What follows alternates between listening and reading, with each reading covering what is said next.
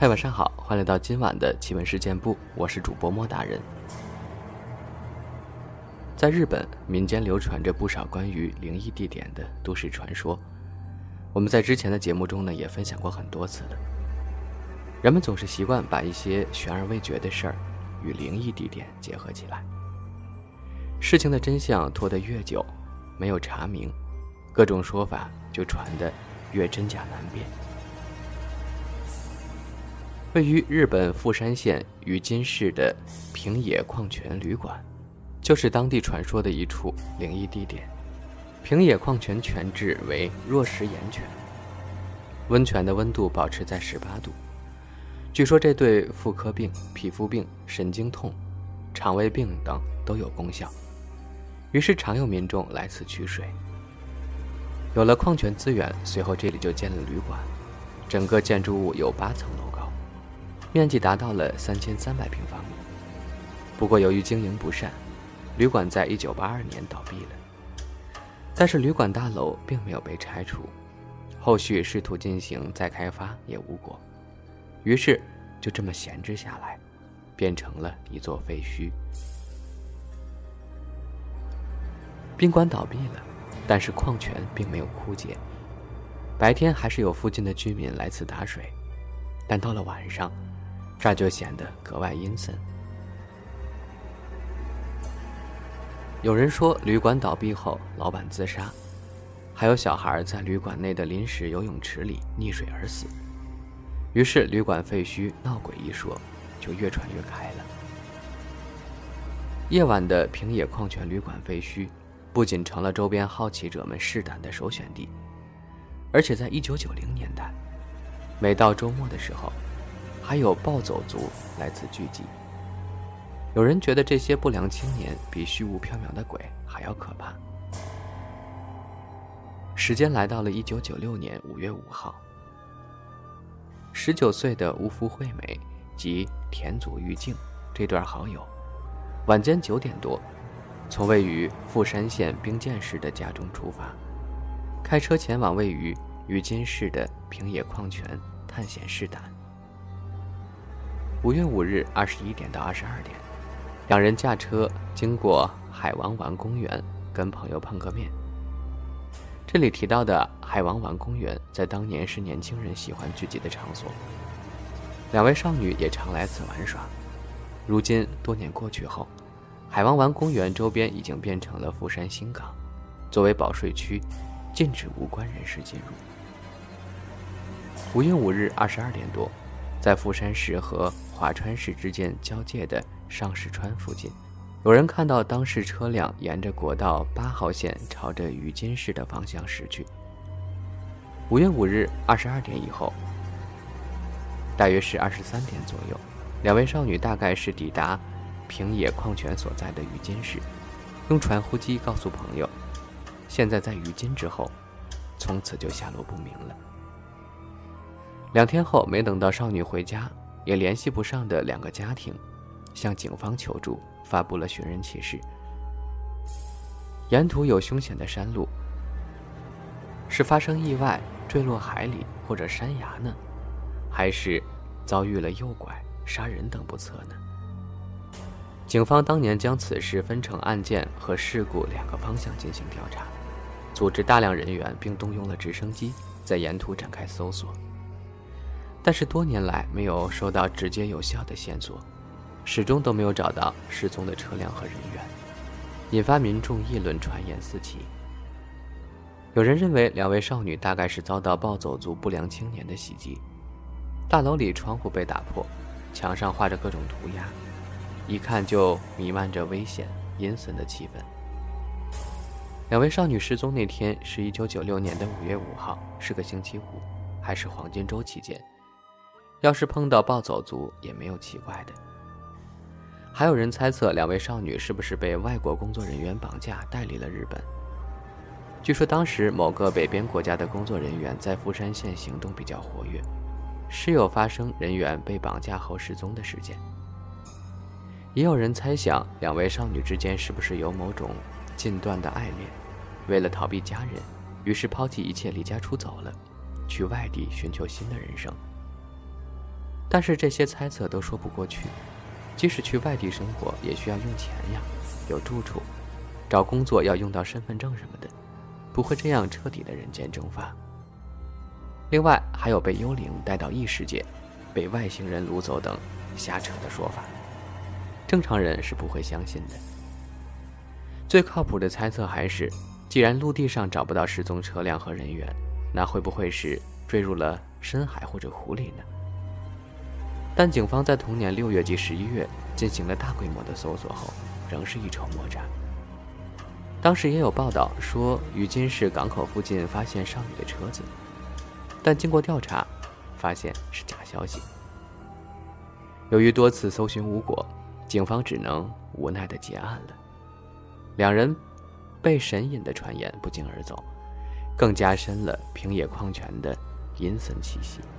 Mom deserves the best, and there's no better place to shop for Mother's Day than Whole Foods Market. They're your destination for unbeatable savings, from premium gifts to show-stopping flowers and irresistible desserts. Start by saving 33% with Prime on all body care and candles. Then get a 15-stem bunch of tulips for just $9.99 each with Prime. Round out Mom's menu with festive rosé, irresistible berry chantilly cake, and more special treats. Come celebrate Mother's Day at Whole Foods Market. 直到二零一四年十二月，警方收到当年有多人目击到两位年轻女性在旧海王湾公园驾车坠海的线索。二零一九年春季，警方将此前收到的各种线索统一筛查后，锁定了三位目击者。二零二零年的一月，警方找到三位男性目击者，终于问出了具体线索，并最终于三月四日。在富山新港北三号岸壁捞起了当时车辆，在损毁严重的车子里躺着两具人骨，还有一张加油站的会员卡，上面的名字写的正是失踪的乌夫惠美。警方由此判定这两具人骨正是消失了二十四年的十九岁少女。这三位男子的说法是，他们看到有两位女生坐在车里，于是上前搭话，但汽车却突然冲入了海里。因为当时感到害怕，就没有选择报警，就这样离开了现场。汽车坠海，在现在看来已经是事实。那么，那两位少女是在去试胆的途中，还是返程时坠海的呢？如果他们通过寻呼机发出的讯息与三位目击男性的说法都属实的话，那么两位少女应该是已经在平野矿泉旅馆探险试胆完毕了，然后在返程路上。又来到了旧海王湾公园休息时，最后意外坠海的。关于坠海的原因，两位少女是因为被搭话而吓到误踩油门坠海呢，还是那三位目击男性隐瞒了其他什么重要的信息呢？似乎也有可能是两位少女在去试胆的途中就已经坠海，通过寻呼机发出现在在雨金的消息，到底是不是他们本人发出的呢？会不会还有其他情况？为何当时大范围的打捞都无果，却在二十四年之后被找到呢？由于这个案子疑点重重，加上三名男子的话没法让人信服，案子的真相依旧是个谜。毕竟案子已经过了公诉期，是否会有进一步的调查，我们就不得而知了。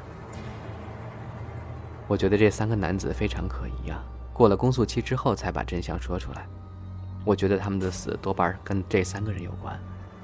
还是等等后续的报道吧。现在都已经二零二零年的后半年了，不知道这个案子有没有进展呢？我们一起来期待一下。接下来呢，我们再来分享一个跟树有关的故事。毛骨悚然的极阴禁地，一棵百年老树引发了无数惨案。在中国的传说故事中，有关树修炼成精的故事非常之多。人们都说千年的古树是有灵性的，所以古树旁常有百姓烧香祈拜，希望树的灵气能给他们带来福气。然而，在美国的一个小镇里，有一棵被称为“地狱之门”的古树。这棵树并不会像我们的传说故事中描述的一样保佑百姓，而是被称为“恶魔”的代名词。这背后究竟有怎样的恐怖故事呢？下面我们来一起看看伯纳德镇魔鬼树。在美国新泽西州伯纳德镇附近有一个极阴之地，即便没有声音奇境，远远望去都会让人感到不寒而栗。也因为那个地方差点导致伯纳德镇被荒废，整个镇最萧条的时候，除了镇中心仍有屈指可数的十几户人家外，镇子周围都是一片杂草丛生的破败景象。而究其原因，许多人认为，很可能就是那里一棵有着两百年历史的古老橡树中的恶灵作祟，也因此这棵树被称为“魔鬼之树”。甚至还有说法认为这棵树就是一个地狱的门。事实上，这棵树并不是自古以来就是存在闹鬼问题，而自从二十世纪初发生在这棵树下的一起惨案后，这棵树便开始围绕着许多恐怖的传说了，以至于伯纳德镇的许多居民不得不因此背井离乡。据说当时伯纳德镇上一个居民在这棵树附近种了许多庄稼，然而由于干旱导致他颗粒无收，于是绝望的他便在一天傍晚，把全家叫到树下，然后用斧头将他们一一砍死了。就这样，在杀死全家后，这个居民也通过这棵树上吊自杀了，而他们的尸体一直到数天后才被人们发现。后来，镇上不断有人离奇暴毙，也有不少人表示会看到数个黑色人影在徘徊，甚至还能听到从树中传出哭泣声。另外，更加诡异的是，一旦有了想要破坏这棵树的想法，不幸便会随之而来。据说，曾经有一名地主因为想要盖旅馆，于是找人要砍掉这棵树。